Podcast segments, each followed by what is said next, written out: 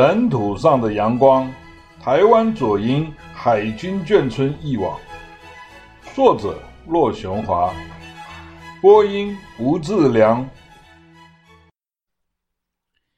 第十三章拔河大赛。升旗典礼时，体育老师刘振南宣布，下周学校要举行拔河大赛，要各班班长到体育组领取报名表。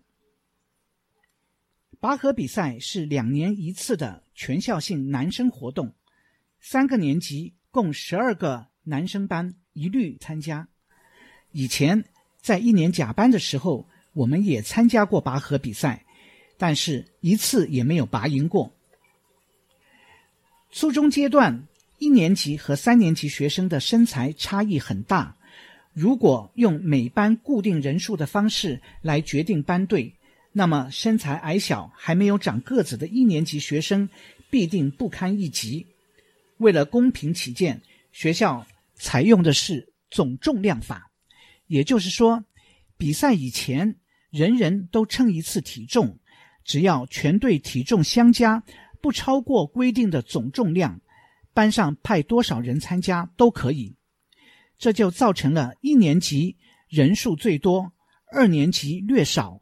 三年级人数更少的现象，其实这个办法对拔河运动来说，只能算是掩耳盗铃，最多也只能做到表面公平。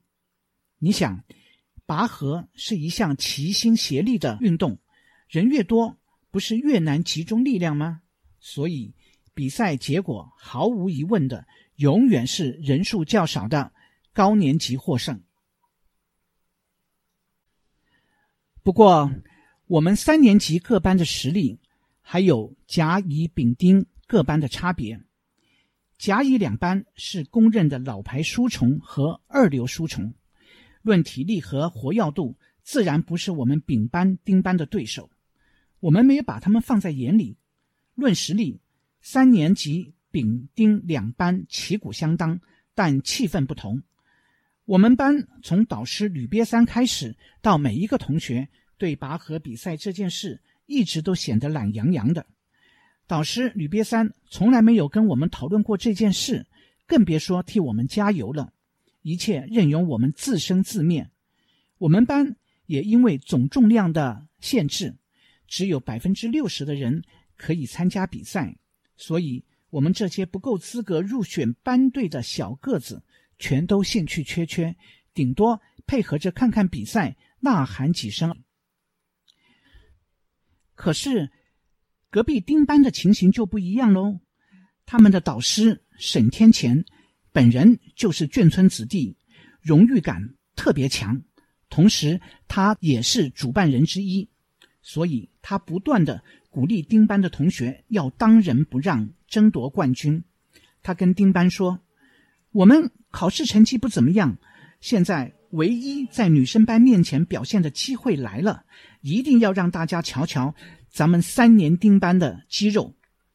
当然，按实力算，丁班本来也就是最具冠军相的，所以他们摩拳擦掌，志在必得，对冠军的宝座充满期待。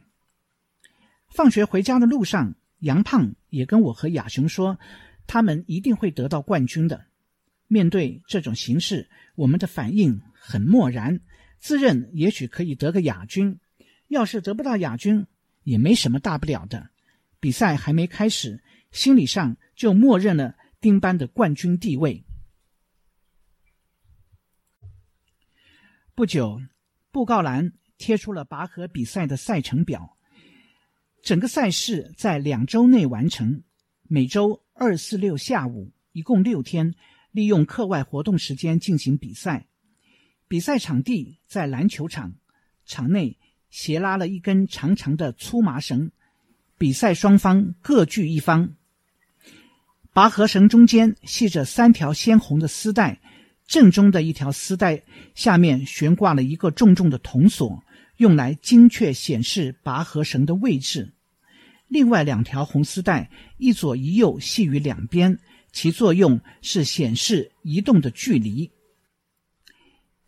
比赛的规则是采用双淘汰制，也就是说，每队先在胜部比赛，如果输了，就被淘汰到败部。到了败部，还有一次比赛的机会。如果还是输了，就真的要被淘汰了。这样，总决赛时只剩下一支胜部冠军和败部冠军比赛。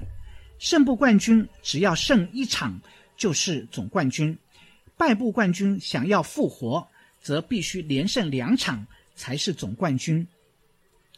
赛事第一天，一共六场比赛，先抽签决定比赛对象。全校十二个男生班全部都有比赛，学生们里三层外三层的围着篮球场，队员们紧拉住绳子，手连手，脚抵脚，一二一二，齐声呼喊，各队指挥用力挥舞着红蓝白色小旗，各班啦啦队加油声迭起，胜利者欢呼声响彻云霄，全校都沸腾了。第一天比赛下来，一切正常，没有什么新鲜事儿。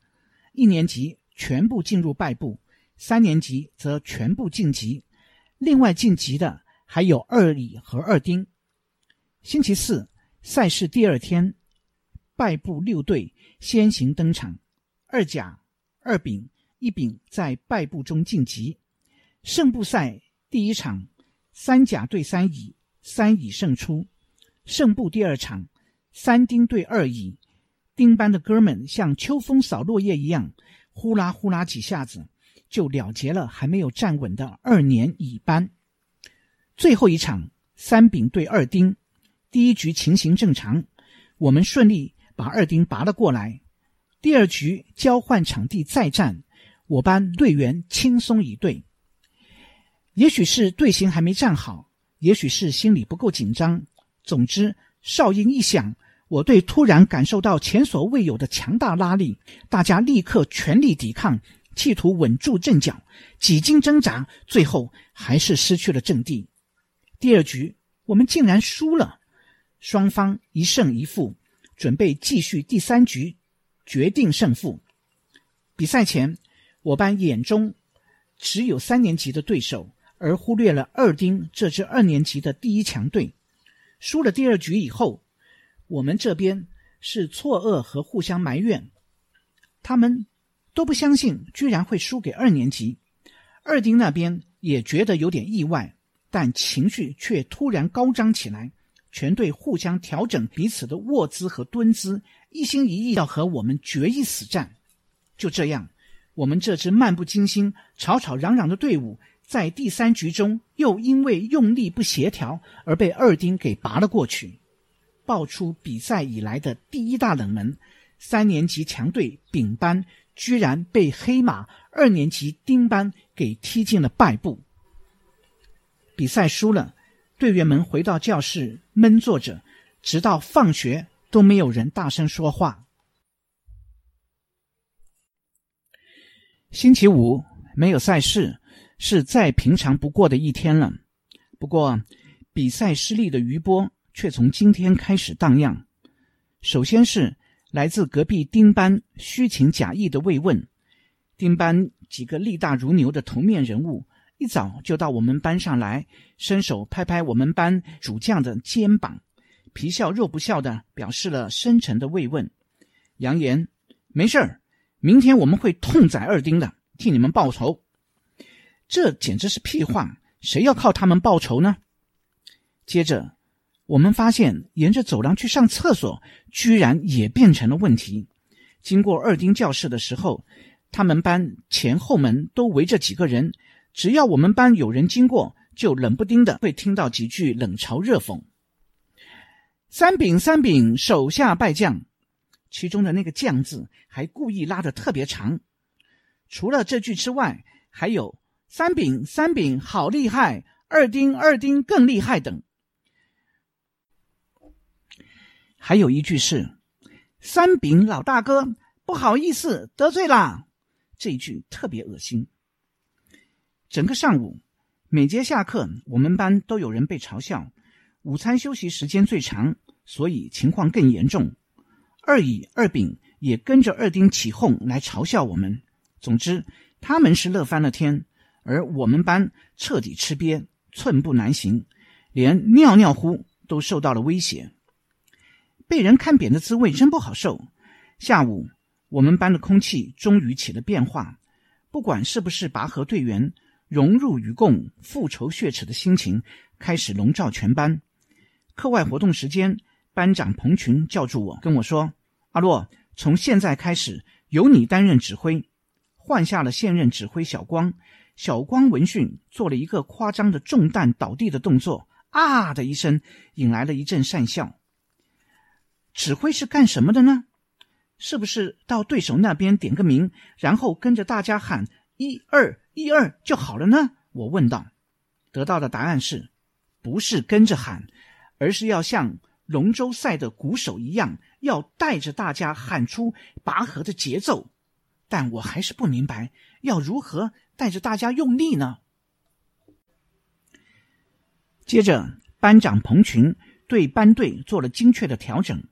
从最前面的大个子到最后面的队员重新排练，少数几个左撇子一律调到绳子的右边，并且约定明天比赛前一定要提前到场操练。